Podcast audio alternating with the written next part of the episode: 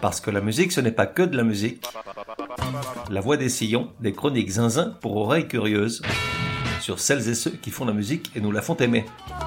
Pour que la belle arrive, il faut avoir gagné dans un excès de confiance.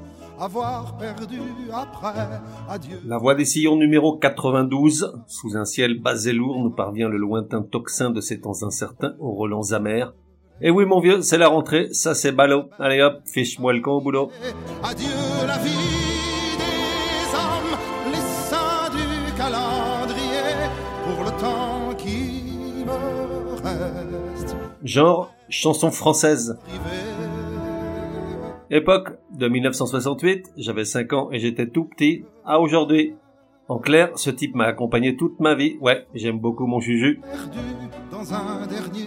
De 1 à 10, probabilité que tu connaisses. Tu as le droit de ne pas aimer. Sa voix chevrotante peut éventuellement te filer de l'urticaire. En revanche, ose me dire en face que tu ne connais pas et j'appelle la police. Adieu toute raison. Artiste, Julien Clerc, dis mon juju donc. Un beau jour de 1967, Julien Clerc se trouve place de la Sorbonne à boire des coups dans un bar appelé l'Écritoire. Bar qui du reste aujourd'hui existe encore. Futur étudiant en anglais, il a néanmoins décidé quelque temps auparavant de se lancer dans la chanson. Se sentant bon pour la composition, l'avenir lui donnera raison, il cherche quelqu'un pour pallier à ses carences en écriture. Quel meilleur endroit qu'un bar enfumé rempli d'âmes près 68 ardes, grisées et survoltées, pour demander à la cantonade Y a-t-il quelqu'un qui m'écrira des paroles? L'exaltation éthylique n'est jamais bonne conseillère, aussi la requête semble-t-elle incongrue et audacieuse. Pourtant, miracle, il s'en trouve un pour répondre d'un Oui, moi, laconique. La légende dit qu'il aurait répondu sans quitter sa consommation des yeux, ni chercher à connaître l'auteur de cette curieuse requête. Bon, tu connais comme moi les légendes transmises de deux grammes en deux grammes, on sait ce qu'elles valent. Néanmoins, quelques jours après, ce fameux quelqu'un se présente au domicile de Julien Clerc, qui lui joue plusieurs de ses compositions et lui transmet son souhait de s'associer à un parolier capable de lui fournir des textes à la Dylan. Le type disparaît un certain temps, au point que Julien Clerc finit par l'oublier. Pourtant, bien des jours après, dans ce même bar, une fille s'approche de mon juge et lui remet une enveloppe en lui glissant à l'oreille, de la part d'Étienne. Quelques mois plus tard, en studio, ça donnera deux chansons, La petite sorcière malade et La cavalerie, tirées de son premier album, toutes deux magnifiques. Elle conserve son chagrin qui fleurit comme un chardon de blé noir. Moi, je pense à la cavalerie. Moi, je pense à la cavalerie. Quand s'éloigne la tourmente. On est en mai 68, malgré les grèves, les mouvements d'humeur sociaux et le goémon qu'on devine sous les pavés, le premier album de Julien Clerc est arrivé dans les bacs. La France découvre un chanteur qui promet d'abolir l'ennui, du haut de cette voix si particulière et sur des mélodies aussi élégantes que complexes, mais également Étienne Rodagil, l'autre moitié de ce nouveau couple chanteur-parolier, dans la continuité d'une tradition très française. Il y avait eu Jacques Dutronc et Jacques Lanzmann, Jodassin et Claude Lemel, il y a dorénavant Julien Clerc et Étienne Rodagil, de même qu'il y aura dix ans plus tard le couple formé par Alain Bachung et Boris Bergman. C'était une époque où les travailleurs de l'ombre qu'étaient les paroliers avaient droit à leur part de projecteurs et devenaient familiers des Français. Aujourd'hui, la jeune génération des chanteurs est également auteurs et compositeurs, et si parfois ils font appel à de nouvelles muses, ce sont souvent des interprètes connus qui compensent des ventes de disques rachitiques en écrivant pour d'autres des chansons qui, avec pas mal de chance, passeront en radio, le média qui paye encore le plus. Julien Clerc a toujours reconnu n'avoir aucun talent pour l'écriture. Lui, c'est le piano, les mélodies qui attrapent le cœur et les symphonies qui enivrent. Là, il excelle. Rodagil fait donc l'autre moitié du tandem, ésotérique et exalté, au point que parfois le chanteur ignorait le sens de ce qu'il interprétait. Ce fils de catalan exilé du franquisme, militant libertaire proche de la CNT, professeur d'espagnol dans un lycée de banlieue, ami de Jim Morrison et de Roger Waters, a été l'ombre lumineuse de Julien Clerc pendant 13 années, d'une collaboration orageuse mais ô combien fructueuse, car on doit à ces deux-là quelques-unes des plus belles chansons des années 70. En voici quelques-unes. Monte le son et ferme les yeux. Non, pas si tu conduis bougre d'andouille.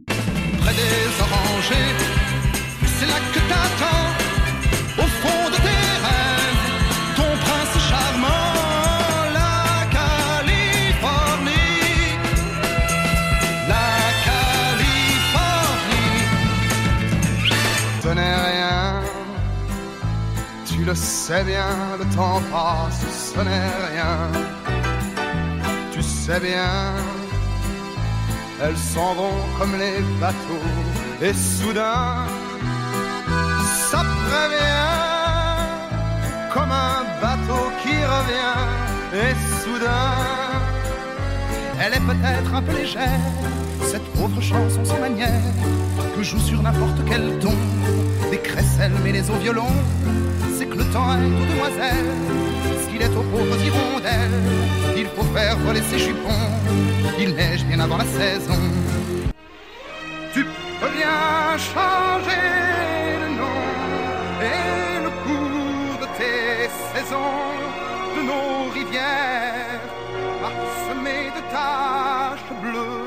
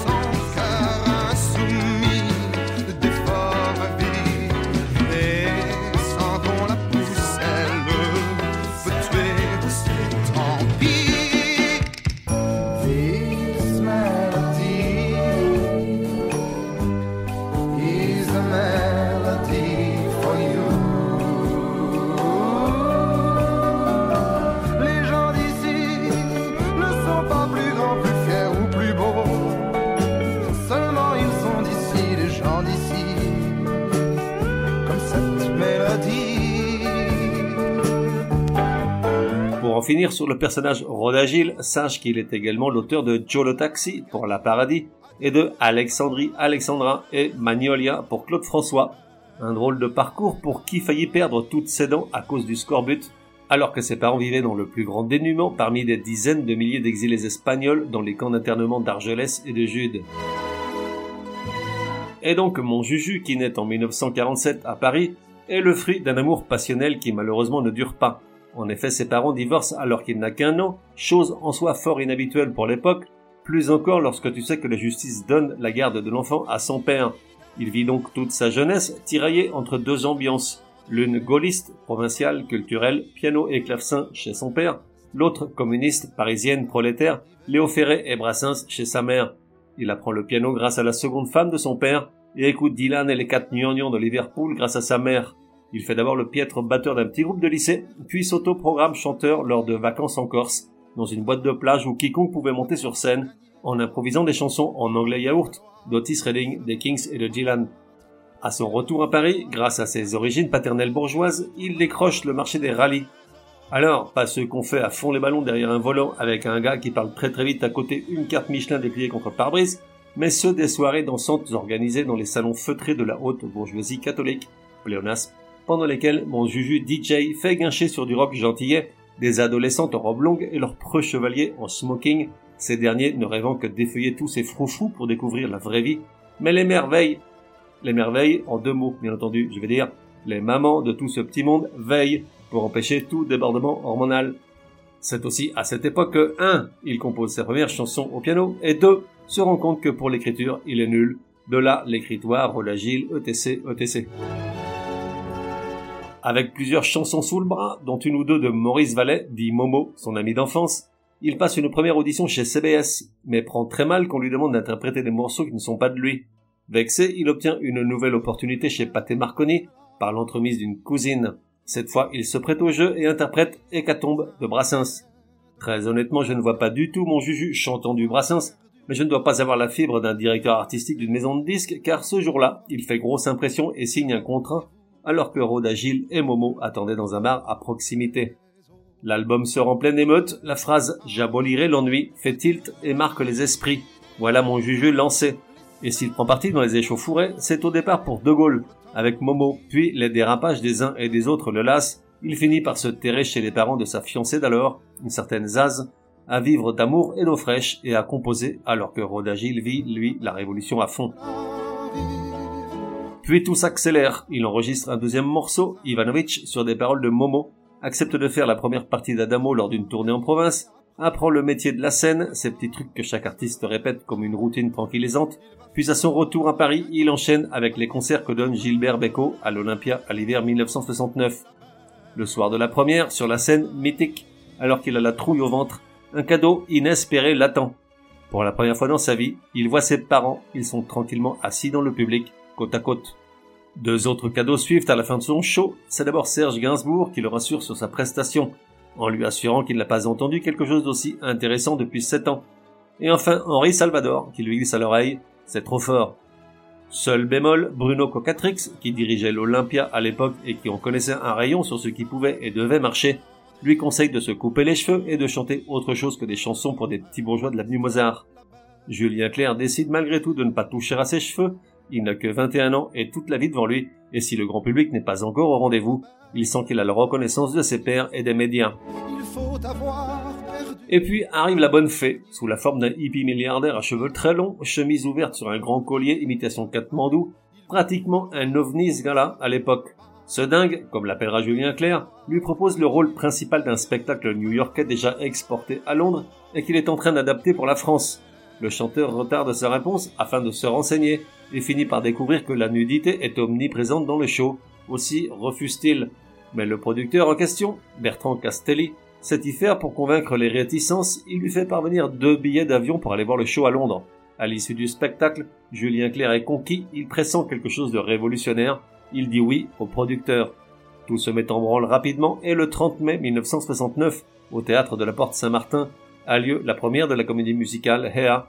Julien Clerc y joue le rôle de Claude Bukowski, le personnage principal. Savoir si quelque part il y a l'espoir d'être un jour les enfants du hasard.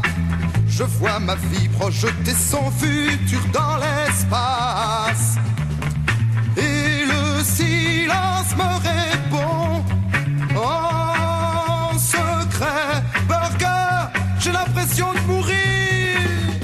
Le spectacle est un véritable tremplin, aidé en cela par l'opposition qu'il rencontre au sein de la société conservatrice. La nudité des acteurs, alors qu'on ne voit même pas un malheureux bout de téton, est décriée par nombre de médias. La pourtant gentille contestation véhiculée par la pièce fait craindre de nouveaux désordres un an après la révolte estudiantine, et la représentation est même interrompue un soir par l'armée du salut, tout cela étant le prix à payer pour triompher. Il devient enfin une star le jour où paraît dans les principaux magazines une photo de lui torse nu. On le compare à Jim Morrison, du reste sur certaines photos, la ressemblance est vraiment frappante.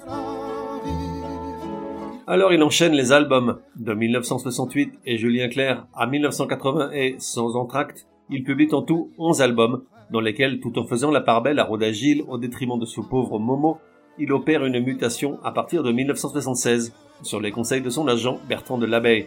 Ce dernier l'enjoint à renouveler un style trop semblable d'album en album et à faire confiance à de nouveaux paroliers. Un long processus de séparation d'avec Rhoda Gilles qui s'étire sur 5 ans, fort mal vécu par ce dernier. Une fois la dernière chanson livrée par celui-ci pour l'album Claire Julien de 1980, 10 ans passeront avant qu'il ne daigne s'adresser de nouveau la parole. Pour le substituer, Maxime Le Forestier entre en jeu, ainsi que le Québécois Luc Plamondon, Serge Gainsbourg à de rares occasions, mais aussi et surtout celui qui va devenir l'autre grande plume de Julien Clerc pendant de longues années, Jean-Loup Dabadi. Dans le fond, Étienne Rodagil donnait la sensation d'écrire pour lui-même et d'écouter ses blessures, ses idéaux et ses révoltes via Julien Clerc, tandis que Jean-Loup Dabadi se contente d'écrire pour Julien Clerc, qui semble avoir compris comme personne. En 1978, ma préférence sort sur Jaloux, neuvième album et premier vrai gros succès populaire du chanteur avec un demi-million d'exemplaires vendus. Ma préférence est peut-être bien sa plus belle chanson, et pour qui est fan de mon Juju, il est difficile de l'écouter sans demander le silence autour, et de menacer de défenestrer quiconque n'obéirait pas dans la seconde. Je le sais, on ne me croit pas fidèle à ce qu'elle est, et déjà vous parlez d'elle à l'imparfait, mais elle est ma préférence à moi faut le croire. Moi seul je sais quand elle a froid, ses regards ne regardent que moi. Par hasard, elle aime mon incertitude. Par hasard, j'aime sa solitude. Quatre ans plus tard, les deux rééditent la performance et redonnent cette même envie de paix et de solitude à celles et ceux qui écoutent encore Femme, je vous aime 40 ans après, avec la même nostalgie et parfois, j'avoue, un petit nœud dans la gorge.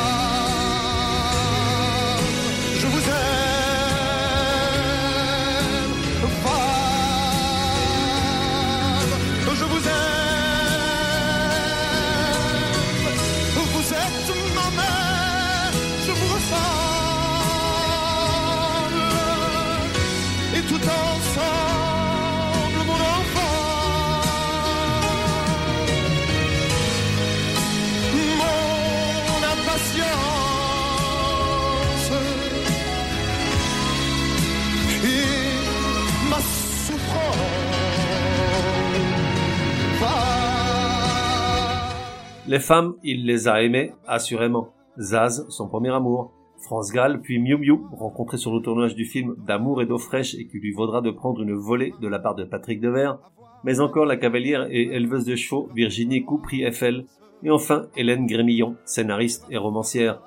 Mais dans le fond, Julien Clerc aime l'humain. C'est un type fondamentalement bon et généreux, en faveur de toutes les grandes avancées sociales de ce dernier demi-siècle. Et ça, Dabadi l'avait deviné dès le départ. C'est pourquoi en 1976, il lui écrit une chanson à charge contre la peine de mort que Julien Clerc mettra plus de trois ans à accepter d'interpréter à la télévision. Lorsqu'il chante pour la première fois l'assassin assassiné en direct, c'est par surprise, sans quoi jamais il n'aurait été autorisé, lors d'un programme animé par Guy Lux.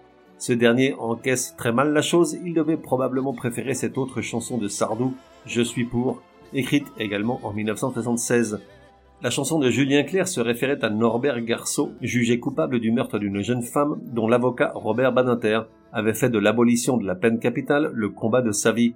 Devenu ministre de la Justice, il écrira à Julien Clerc pour le féliciter et lui avouer que la chanson avait plus fait pour cette noble cause que tous les débats parlementaires sur le sujet. L'assassin assassiné.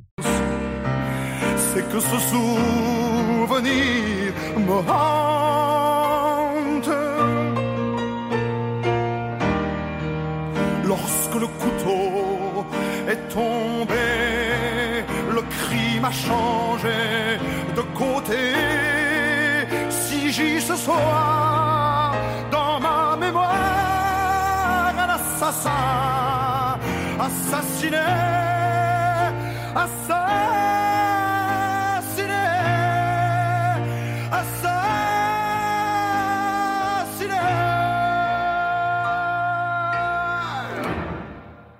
Dès le début des années 80, il opère une mue salutaire pour les chiffres de vente, mais délétère pour les fans de la première heure comme moi, en orientant sa production vers un style pop et léger plus en phase avec l'époque.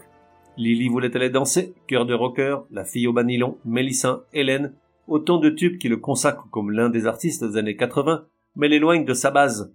Après une pause due à des soucis avec ses cordes vocales, abîmées par une grosse consommation de coke et d'alcool qui l'obligent à reprendre des cours de chant afin de ménager sa voix, il revient peu à peu au style qui en a fait un artiste inimitable. Oh, certes, il ne déchaîne pas les foules, comme d'autres chanteurs plus populaires, on ne l'assaille pas dans la rue pour un autographe ou aujourd'hui un selfie, mais depuis 1990, il continue de laisser des chansons indélébiles dans la mémoire collective de ce pays. Petit florilège de mon époque parisienne, il y a bien longtemps de cela.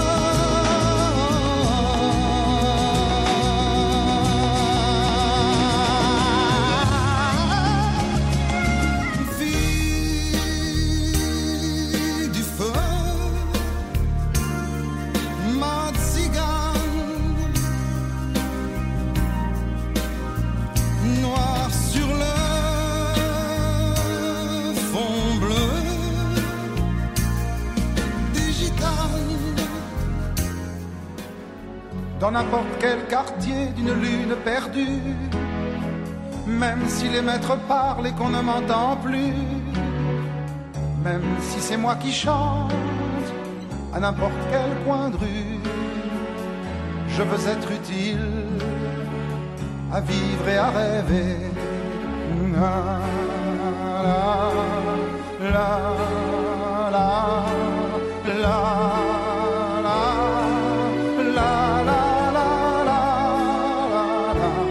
Après ça, bon, j'avoue, je l'ai un peu perdu de vue. Il a fait plein de collaborations avec Carla Bruni, François Hardy, Le Forestier, Biolay, Aznavour, Manset, Julien Doré. Il a publié de nouveau un grand nombre d'albums, dont un de duo où il reprend quelques-uns de ses plus grands succès, et s'est laissé choir dans l'un des fauteuils de The Voice. Côté obscur, c'est quelques chansons écrites par Clara Luciani pour son album Terrien, le machin impensable. Saurais-je lui pardonner ce triste dérapage? En 2017, il retourne à ses premières amours, avec une chanson tellement caractéristique d'un style inimitable, Je t'aime, etc., Ode à l'amour avec piano, violonade et voix des grands jours comme si 50 ans ne nous avaient pas filé entre les doigts, sur des paroles écrites par mon ami Pierre-Yves Lebert, dont j'ai déjà parlé à plusieurs reprises dans ce podcast. Mon amour, je sais si peu de choses, mais cette phrase me grise de son eau de rose. C'est comme ça, je t'aime, etc.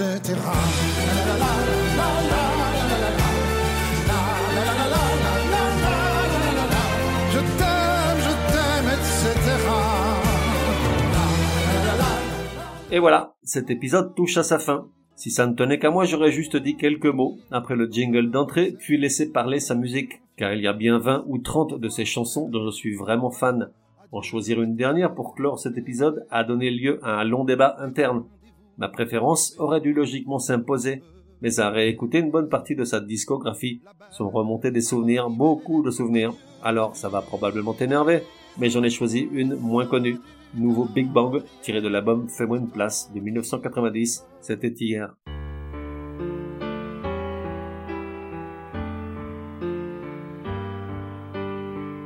On se retrouve dans un prochain numéro de La Voix des Sillons. En attendant, café et à la messe. Elle marchait sous la pluie sur ce pont de Paris. Elle avait l'air indienne, soumise et païenne. Elle cherchait dans le ciel une réponse essentielle. Un nouvel univers, sans froid et sans hiver. Elle marchait sous la pluie sur ce pont de Paris. Dans ses yeux de rebelle, toute la tour de Babel, les couleurs et les races mélangées dans l'espace. Mais il n'y a plus d'étoiles en haut de l'arc de l'étoile. Ah, ah, ah,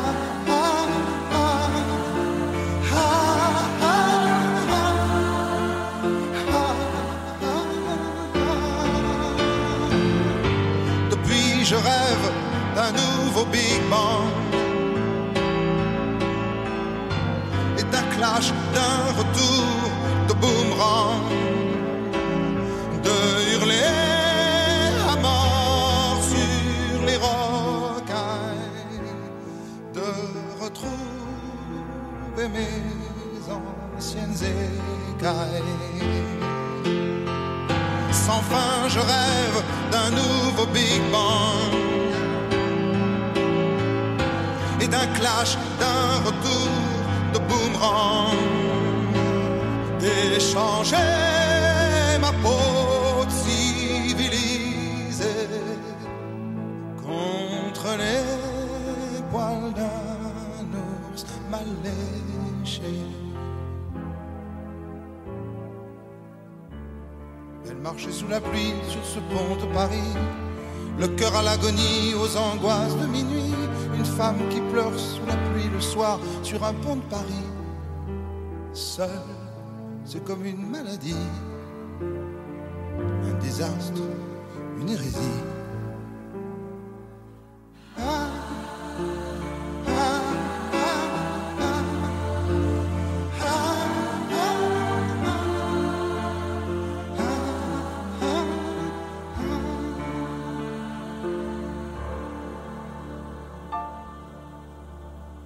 Et voilà, that's all Fox. Pour suggérer un artiste, signaler une erreur ou simplement me dire que vous avez adoré, écrire à contact at lavoidessillons.com. Et puis, n'oubliez pas, La Voix des Sillons a besoin de vous. Chaque épisode nécessite beaucoup de temps de préparation, rédaction, écoute, enregistrement, montage, programmation, etc., etc., sans compter les coûts induits. Alors si écouter ce podcast est un plaisir et source de bonnes rigolades et de découvertes inespérées, Merci de me donner une ou des raisons de continuer. Tout apport sera le bienvenu.